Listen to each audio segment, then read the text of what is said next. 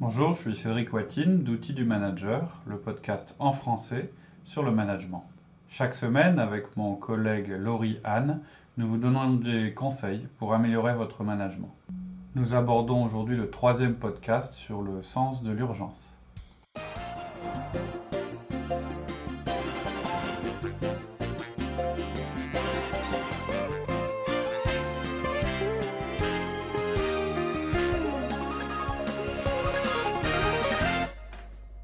Bonjour Cédric. On aborde aujourd'hui le troisième euh, épisode à propos du sens de l'urgence.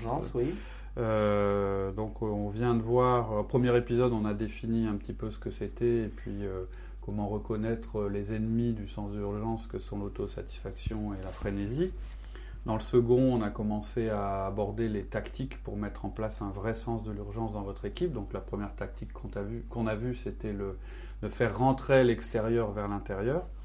Et aujourd'hui, on va aborder donc la seconde tactique euh, qui vous concerne plus directement, puisque c'est plus sur le comportement.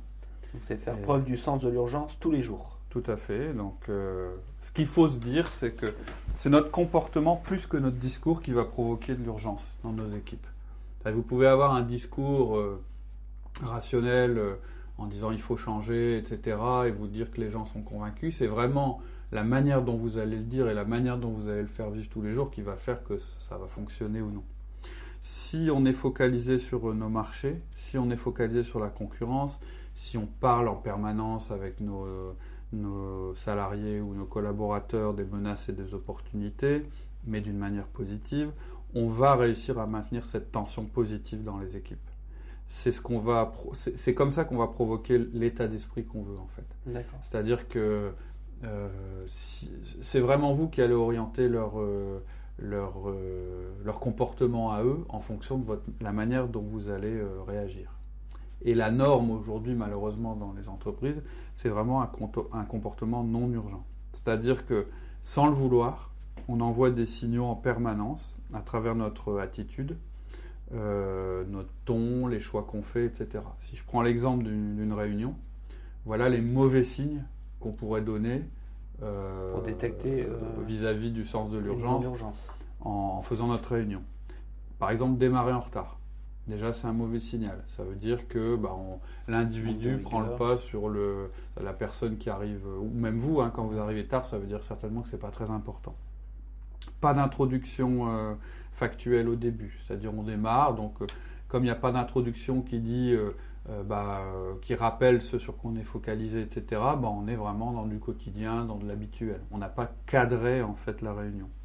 Un autre mauvais signal, ça de, ce, serait de ne pas, de, pas demander aux gens de préparer la réunion. C'est-à-dire en leur disant vous venez comme ça et puis on discutera sur place, à bâton rompu euh, sur place, ça veut dire que euh, bah, d'abord la réunion n'est pas importante. En plus, vous en faites pas un événement puisque en fait on se pointe là un petit peu en auditeur libre, et du coup elle sera vide de contenu. On a eu cet exemple il n'y a pas longtemps chez nous, où on a fait euh, notre réunion de direction, enfin notre revue de direction, ISO, et effectivement les gens n'étaient pas préparés, et bon la, réunion était vraiment nulle, quoi. On n'a n'a pas réussi à la rendre motivante, et c'est pour ça qu'on a décidé d'en refaire une euh, en juin. Euh, autre indice négatif, euh, c'est de ne pas déterminer, euh, de, terminer la réunion sans indiquer avec clarté, avec clarté ce qui va être fait. Et surtout dans les 7 jours à venir, pas dans les euh, semaines à venir ni dans les mois à venir.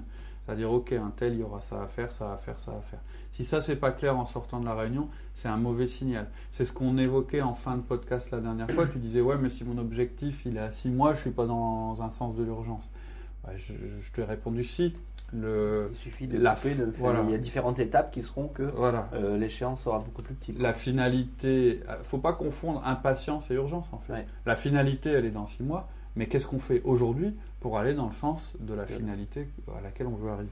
Finir une réunion en retard aussi, euh, c'est aussi ne pas prioriser et prendre tous les problèmes. Quoi.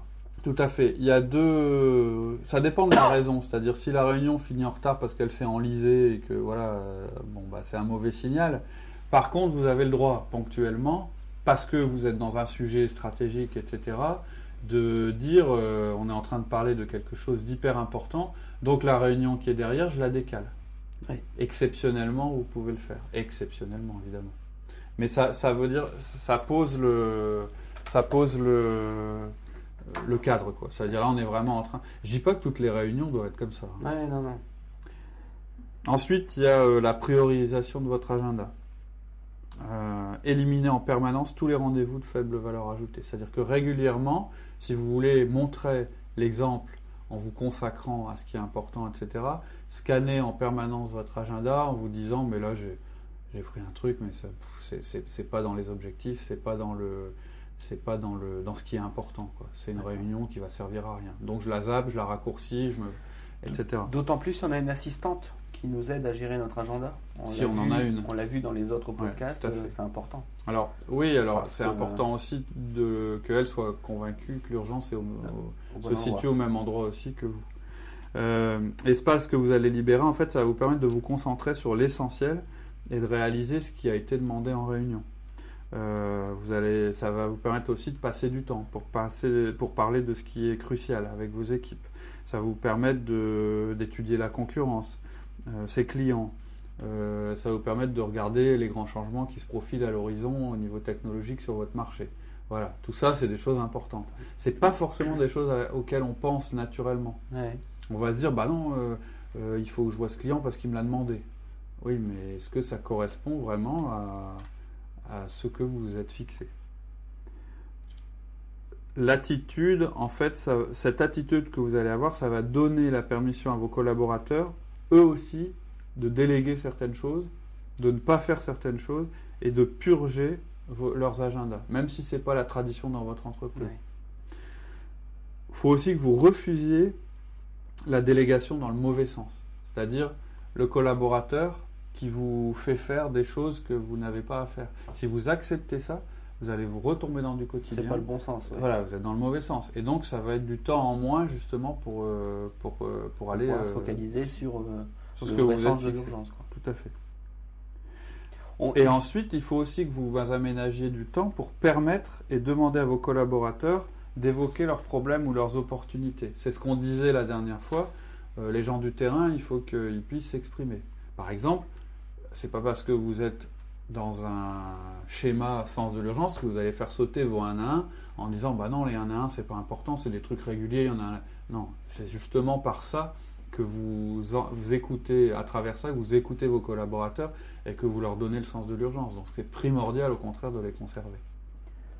Est-ce qu'il faut le formaliser euh, le sens de l'urgence clairement sur un document sur un papier l'afficher? Ou est-ce que c'est via les objectifs? Tout ce que vous pouvez euh, faire pour, pour, y contribuer est important. On peut en avoir plusieurs, le sens de l'urgence. Est-ce qu'on peut en euh, ouais, alors le sens de l'urgence, c'est une attitude. Donc, euh, alors que toi, ce dont tu parles, c'est les objectifs, peut-être. Ouais, je confonds peut-être. C'est-à-dire qu'en fait, le sens de l'urgence, c'est une attitude générale. ça ne veut pas dire qu'on n'a qu'un seul objectif à la fois. Ça veut simplement dire que pour, quand, quand je disais euh, purger l'agenda et le mettre en fonction des priorités, c'est pour éviter la frénésie en fait. D'accord. C'est-à-dire c'est pour éviter, c'est à la fois pour éviter de mettre des choses qui n'ont pas lieu d'être et qui, qui seront euh, coûteuses en temps et de perdre de vue les quelques objectifs qu'on s'est fixés, mais aussi d'éviter d'être dans un comportement d'autosatisfaction qui est bah non, je peux pas me consacrer à l'urgent puisque j'ai le quotidien. Parfois, il faut bousculer le quotidien. Si on a bien euh, déterminé ses objectifs en début d'année et qu'on prend toutes nos décisions qui nous arrivent, euh, tous les problèmes et tout, et qu'on les rapporte à ces objectifs et ça nous aide à prendre la décision, on est dans le sens de l'urgence. Si, les objectifs, atteindre, euh, les objectifs correspondent effectivement aux choses qui sont à faire, qui correspondent à des changements. Attention, hein, les objectifs, c'est pas parce qu'on a fixé, on en a parlé quand on a fait des objectifs, c'est pas parce qu'on a fixé des objectifs en début d'année qu'on est tranquille. C'est-à-dire, l'unité de temps dans l'entreprise, c'est pas l'année, hein. c'est même pas le semestre. C'est-à-dire que vous devez être, en fait, ce que je veux expliquer, c'est que vous devez être à l'affût des nouvelles opportunités et de menaces en permanence. Et ensuite, vous devez vous dire, est-ce que c'est quelque chose qui est important ou pas important? Est-ce que c'est un signal faible qui me dit, il va y avoir un changement plus tard, etc. Ou est-ce que c'est juste un OK du marché ou euh, simplement, bah oui, bah, j'ai un client qui est insatisfait, il me dit que tout est à refaire chez nous, j'en ai un qui me dit ça, je ne suis pas dans, le, dans ce cas de figure-là. Vos objectifs, si jamais vraiment... L'objectif peut changer avec euh, une opportunité qui est arrivée sur le marché ou justement avec cette veille de, concurrence ou cette veille de marché. ça nous fait changer l'objectif. C'est exactement ça qu'on est en train de dire. Par contre, vos objectifs ne peuvent pas changer toutes les semaines. Tout à fait. C'est pour ça que chez nous, par exemple, on a une structure de réunion où on fait des réunions hebdomadaires qui sont tactiques et pendant cette réunion, on ne remet pas en cause la stratégie qui, elle, est vue plutôt de manière trimestrielle. C'est-à-dire que si au bout de trois réunions tactiques, moi je me rends compte, ou quelqu'un se rend compte, se rend compte qu'on a toujours le même problème qui ressort et qui nous bloque vraiment, on a peut-être quelque chose à revoir au niveau stratégique. D'accord. C'est ce que j'essayais de dire aussi quand je disais tout à l'heure, on peut voir quelque chose à six mois et mettre des étapes. La chose à six mois, si elle change tous les 15 jours, là on est dans la frénésie. Oui, c'est pas... Voilà. Ok.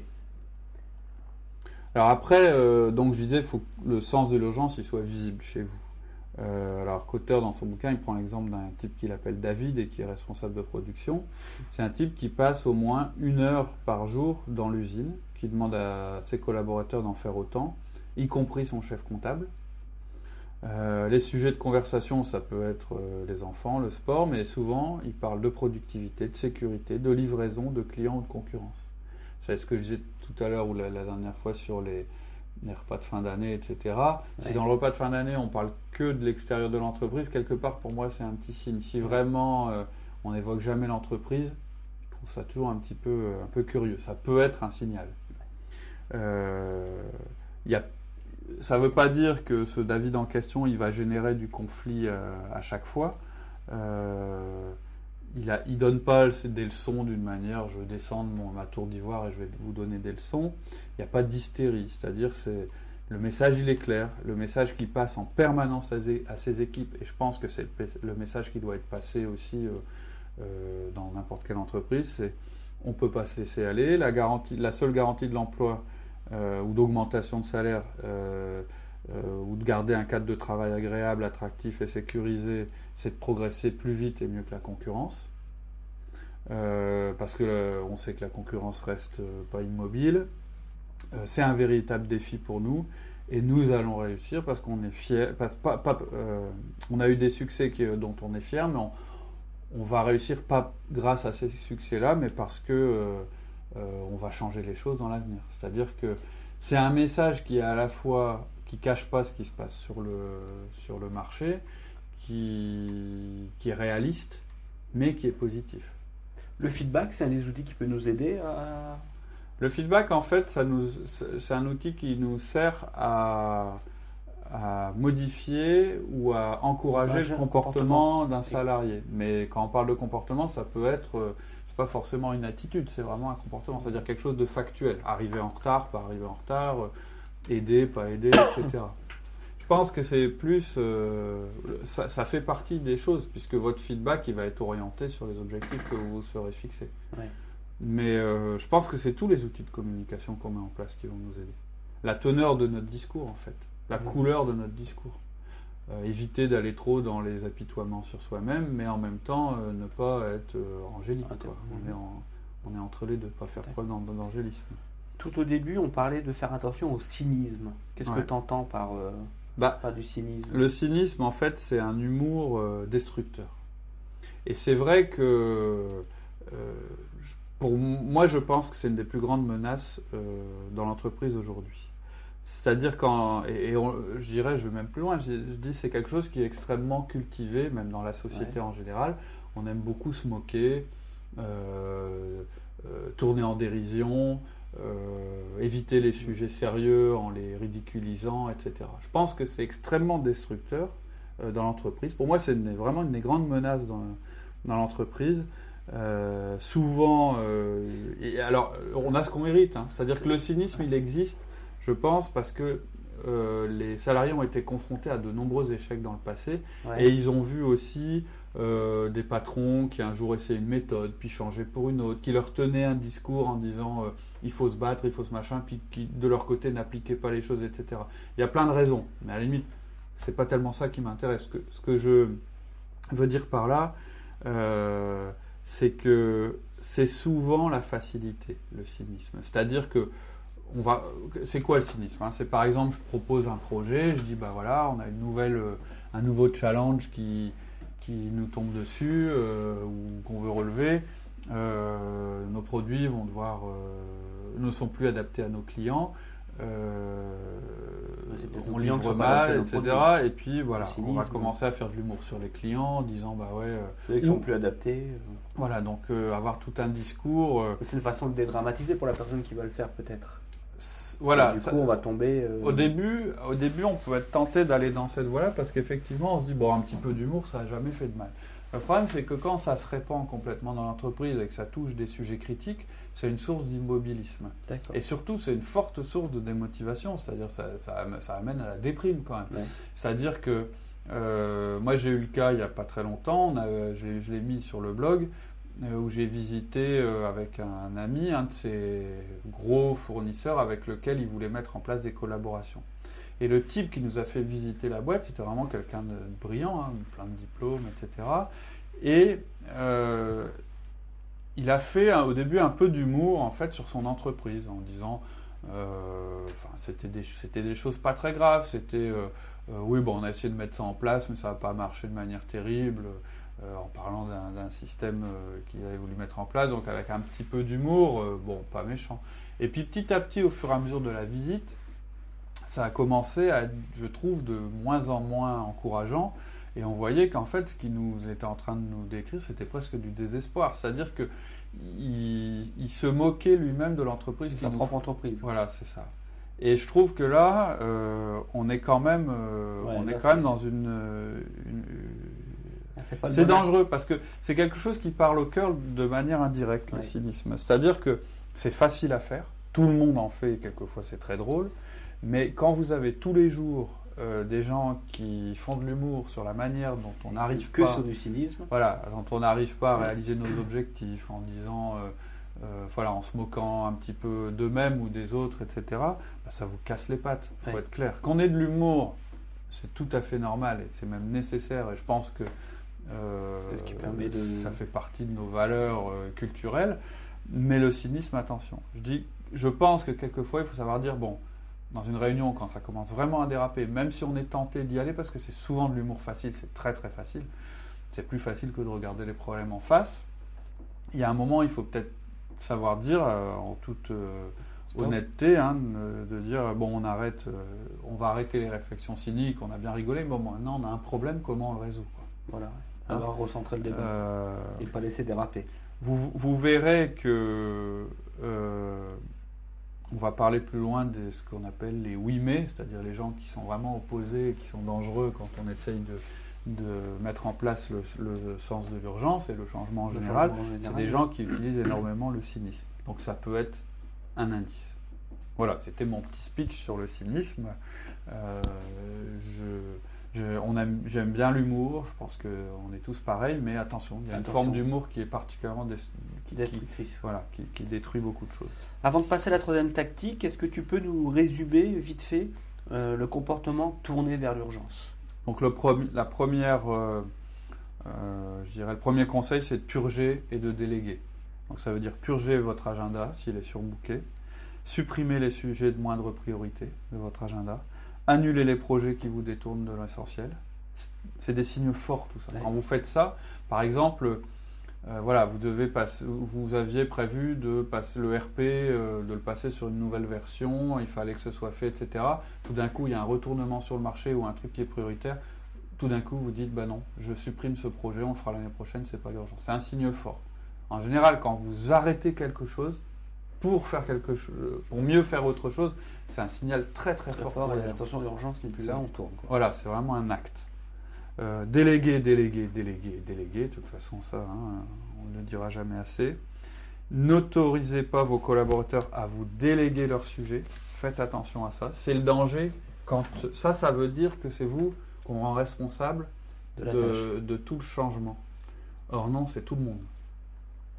Ensuite, donc, j'ai dit purger et déléguer. Deuxième conseil, avancer rapidement. Utilisez le temps libéré pour répondre immédiatement aux appels, aux demandes de réunion, aux mails sur les sujets prioritaires. Ne finissez jamais une réunion sans indiquer avec clarté qui fera quoi et quand. Donc ça, c'est sous le avancer rapidement. Parlez avec passion. dans votre discours, parlez sans cesse de la nécessité de se comporter de manière urgente, entre guillemets. Hein. ça ne veut pas dire de faire les choses vite, mais ça veut dire utiliser les mots s'avancer, enfin avancer, s'adapter, rester devant la concurrence. Mais urgence, urgence, ça ne veut pas dire mettre de la pression. Non, urgence, en fait, euh, c'est un, terme anglais. En fait, euh, ça correspond à. C'est plus une notion de priorité chez nous. Euh, parlez au cœur et rendez ça contagieux. Hein. donc, ça, c'est parler avec passion. Ensuite, faites correspondre vos mots et vos actions. Ne vous contentez pas de parler du monde extérieur, observez-le constamment, vous. Ne vous contentez pas de parler de nouvelles opportunités, exploitez-les réellement, c'est-à-dire qu'il faut que vous soyez acteur. Et il faut que ça se voit, c'est-à-dire faites tout de la manière la plus visible possible et devant le plus de monde possible. Vous devez vraiment montrer votre sens de l'urgence à vos collaborateurs. D'accord. Voilà pour votre comportement euh, à vous. Tactique numéro 3. Ouais. Trouver des opportunités dans les crises. Hmm. Donc euh, bah, on, sait, que les crises sont toujours euh, sujettes à développer justement des réorganisations ou à tuer des sociétés. Oui, voilà, c'est ça. Il y a vraiment deux façons de voir une crise. La plus répandue, c'est de voir la crise comme un événement épouvantable. Euh, se dire. Euh, et, bon, on peut comprendre, hein, puisque une crise, en fait, euh, ça peut être dramatique pour, pour une organisation, ça peut la détruire, blesser des personnes, faire échouer tous vos plans. Euh, on se toutes les excuses du monde. Moi, je connais des sociétés, oh, de toute façon, c'est la crise, ils ont un bilan catastrophique, ouais, mais c'est la crise, c'est normal. Alors que ça peut être vu complètement autrement, une crise. Ça peut être l'occasion de reprendre des parts de marché, parce que tout le monde se dit ça. Donc, on vous verra pas, on vous verra moins avancer en temps de crise. Euh, et en fait, on se rend compte que c'est assez logique euh, qu'on voit les crises comme ça, et que tout dans l'entreprise est fait pour minimiser la probabilité d'une crise. Et c'est normal on a des systèmes dans nos entreprises qui sont anti-crise. On a un budget pour cadrer, on a le contrôle financier pour être sûr de ne pas déraper, euh, on a la politique qualité qui est faite justement euh, bah, pour euh, capitaliser sur le, sur le passé.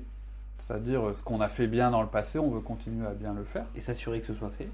La protection juridique, tout ça, c'est des choses anti-crise. Et on a besoin de ces choses-là. Je ne suis pas en train de dire que il faut rien avoir de, tous ces mécanismes de défense dans l'entreprise. Euh, sinon, ben, ça, le moins de coup de vent, vous êtes mort. Je dis simplement que ces mécanismes de défense, ils peuvent vous cacher des opportunités. C'est-à-dire, ils peuvent vous amener à nier la crise. Et, voilà, il faut les voir que pour ce qui sont, c'est-à-dire des mécanismes de protection. De protection, simplement. La deuxième euh, façon de voir une crise, et c'est celle qui va nous intéresser, c'est d'avoir complètement une autre perspective. La crise, dans ce cas-là, c'est plus un mal, mais sous certaines conditions, c'est quelque chose qui est nécessaire au succès, dans un monde en constante évolution. Regardez la crise sous, sous, cet angle, et je ne parle pas de la crise qu'on vit actuellement, je parle d'une crise en général. Une crise, ça peut être j'ai un nouveau concurrent qui arrive, euh, les prix de mon, concurrents ont baissé de 40%, j'ai plus d'approvisionnement en matière, mes clients sont exsangues, ils n'arrivent plus à me payer. Voilà, c'est ça, hein, une crise. Ça, peut être de multiples. Ou euh, j'ai la moitié de mes salariés qui est parti. Enfin voilà, ça c'est des crises. Euh, mais disons que le voir comme une opportunité de changement, ça permet de voir l'autosatisfaction comme un danger réel. Et ça permet de donner un signal fort en disant à tout le monde bon bah il faut bouger, il faut bouger quoi. On n'a pas le choix. Vous voyez, vous, vous le sentez, il y a une crise qui est en train de se produire, le statu quo n'est même plus une option. On ne peut plus en parler, on ne peut plus dire tout change, là, il y a une crise, ben, on va surtout continuer à faire exactement comme on a fait euh, euh, depuis le début. Donc une crise pour vous, c'est vraiment une opportunité de développer le sens de l'urgence. C'est-à-dire que c'est comme ça que vous... devez... La, la, première chose qui doit vous, vous venir à l'esprit quand une crise se profile, c'est comment je vais l'utiliser pour générer du changement chez moi et comment je vais l'utiliser pour m'adapter. Mm. Par exemple, on a eu un départ euh, l'année dernière qui nous a fait assez mal. Bah, c'était une opportunité de complètement. Voilà, une démission, ça a été, ça a, été l'opportunité de complètement revoir la manière dont, euh, dont on travaille dans ce domaine-là. C'est une opportunité. Bah donc on pourrait être euh, mené à créer une crise pour pouvoir se créer des, des vrais sens de l'urgence? Non, moi, je. Alors, c'est évoqué euh, par Cotter. Euh, Non, on parle, on parle d'utiliser, euh, d'utiliser une crise. C'est-à-dire que faire levier, parce qu'on a une crise qui est latente et qui mhm. existe, ça peut se justifier. Il faut vraiment se méfier de ça, hein, parce que euh, il donne un exemple à un moment d'un directeur financier qui se dit, en fait, bon, il se rend compte qu'en fait, dans les bilans depuis des années, quelque part, on, triche, on, fait dire ce qu'on veut aux chiffres. Alors c'est, et on, triche pas, ce qui est, fait n'est pas illégal. Masqué. Mais disons que voilà, on met pas les. On utilise cette, certaines ficelles du bilan pour pouvoir euh, masquer la réalité. Tout à fait. Et quelque part, en fait, il se rend compte euh, que euh, il y a des, comment je vais dire, il se rend compte qu'il y a des pertes latentes dans le bilan de l'entreprise. C'est-à-dire, il se dit, je, si on était réaliste, l'image serait catastrophique. Donc ce qu'il fait, c'est qu'il passe des dépréciations qui avaient été évitées par la direction parce qu'elle ne voulait pas donner une mauvaise image de l'entreprise. Et immédiatement, ça met l'entreprise en perte. Évidemment, il le fait, euh, il va d'abord voir le directeur de l'entreprise avec le bilan, hein, c'est pas lui qui... Mais quelque part, comme lui est assez charismatique, le directeur financier en question, et qu'il a bien orienté son discours, il a présenté ça comme un levier pour montrer une image réaliste de l'entreprise, ne pas mentir euh, aux salariés et transformer cette euh, espèce d'étonnement hein, qu'il va générer en une vraie volonté de changer, d'améliorer la situation. C'est un petit peu, euh, euh, bah, dans le passé, on, a vu ça dans pas mal de boîtes où on a un, patron, assez charismatique ou plutôt assez, je voulais dire assez paternaliste, je voulais dire plutôt, qui en fait bah, prend tout sur lui, c'est-à-dire il voit bien que son entreprise est plus très adaptée au marché, etc. Mais il va, il, va continuer à tenir un discours rassurant à ses salariés, etc. Et en faisant ça, en fait, il les empêche de changer. Et donc il condamne son entreprise. Là, c'est un petit peu pareil. En faisant un bilan, en mettant, en cachant des choses au niveau du bilan, le, la volonté, ça n'était pas de, de, de, berner les gens, c'était de les préserver, et puis voilà, de pas parce qu'il avait peur que ça génère des départs, etc. Lui, il a utilisé une crise, donc il, a déclenché. La crise était déjà là, si tu veux, mais il l'a rendue visible. Visible. Créer une crise, moi, je dis, euh, c'est euh, c'est extrêmement dangereux. Euh, Est-ce qu'il y a des erreurs justement très dangereuses bah, La première erreur, c'est de croire qu'une crise va automatiquement créer le sens de l'urgence nécessaire pour augmenter les performances. Si vous n'avez pas un plan, si derrière vous n'êtes pas euh, justement porteur du sens de l'urgence, la crise, c'est négatif. Hein. Une crise, c'est négatif. Ah, moi, je connais plein de sociétés qui se sont pas remis en cause. Quoi. Tout à fait. Donc, quand la je crise... nous disons mon bilan est négatif, oh, mais c'est normal, c'est la crise. Voilà, c'est ça. Non, c'est pas vrai. La crise, bah non, parce que. Tu avais les moyens de s'organiser, de changer des choses. Je connais bien cette entreprise, elle avait des choses à, changer. Quoi. Mmh. Non, non, il n'y a, pas, a pas de fatalité. Y a pas... mais, mais bon, ce qu'il ne faut pas croire, voilà, c'est qu'en déclenche, en mettant à jour une crise ou en, rendant visible une crise, vous allez auto...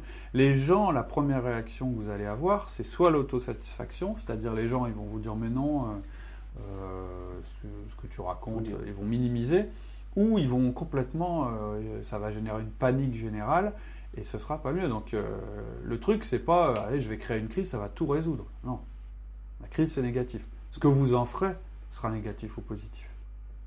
La deuxième grosse erreur à ne pas faire, c'est adopter une stratégie de manipulation. C'est pour ça que j'ai dit non tout de suite. À créer une crise? Bah oui, parce que là, vous, vous, êtes en train de, de, berner les gens et vous ne vous, vous pouvez pas parler au cœur des gens si vous êtes en train de les berner. C'est-à-dire, vous ne pouvez pas inventer un problème. Je me souviens bien qu'à un moment, on avait fait une étude de satisfaction sur notre, euh, une de nos entreprises et euh, c'était remonté très positif. Et euh, moi, ça m'avait un petit peu déçu parce que j'étais très content que les gens nous perçoivent positivement, mais ça n'était pas mon ressenti. C'est-à-dire que, euh, et je sais qu'à un moment, on m'a dit, ouais, mais vous, vous, réagissez comme ça parce que... vous dites pas que c'est bien, l'enquête dit c'est bien, mais... Et vous, vous n'êtes pas d'accord, Cédric, tu n'es pas d'accord, etc. Parce que tu essayes de nous de nous tenir en tension. Euh, et j'ai dit non, j'ai dit non, je, suis content qu'on ait des clients qui étaient très satisfaits visiblement. Par contre, je constate tous les jours que c'est pas la réalité. C'est la, voilà, j'étais pas en train de créer un faux sens de l'urgence ou une fausse crise. J'étais en train simplement de me rendre compte qu'un des outils qu'on avait utilisé ne révélait pas les problèmes qu'il y avait et les changements qu'il y avait à faire. La troisième euh, Erreur très dangereuse, c'est attendre passivement qu'une crise arrive. C'est-à-dire de se dire, bah, le sens de l'urgence, comme on part du principe que le sens de l'urgence va être créé par la crise, on attend la crise et ça va créer notre sens de l'urgence. Et, à la limite, parce que le, le, gros danger d'être vers cette attitude, bah, c'est de voir arriver le mur, puis de se dire, bah non, bah, je vais attendre de le prendre parce que du coup, euh, euh, voilà, je pourrais créer un sens de l'urgence. Non, non, non, vous anticipez. Si vous voyez le mur arriver, vous parlez à tout le monde comme si, enfin, vous leur dites, on va réagir avant qu'il arrive. Euh, quatrième euh, erreur très dangereuse, mais qui récapitule les autres, c'est sous-estimer le fait qu'une crise peut conduire au désastre. Il faut être réaliste. Hein. Quand, il, quand il, il, faut changer, qu'il y a une crise, etc., euh, vous jouez la peau de l'entreprise, vous jouez votre peau quand même. Hein. Là-dessus, il faut être réaliste aussi. Il faut être confiant, être positif, etc. Il ne faut pas oublier qu'une crise, la définition d'une crise, c'est quelque chose qui, est, en, qui a la capacité de détruire complètement votre organisation. Voilà pour les, euh, je dirais pour les tactiques, euh, les trois grandes tactiques qu'on utilise pour développer le sens de l'urgence dans l'entreprise.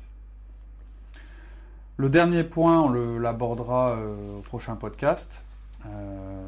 on va vous expliquer, on va parler de la manière dont on peut gérer les anti-urgences dans votre organisation c'est-à-dire les gens qui vont, euh, consciemment ou non, faire complètement un blocage euh, par rapport au sens de l'urgence.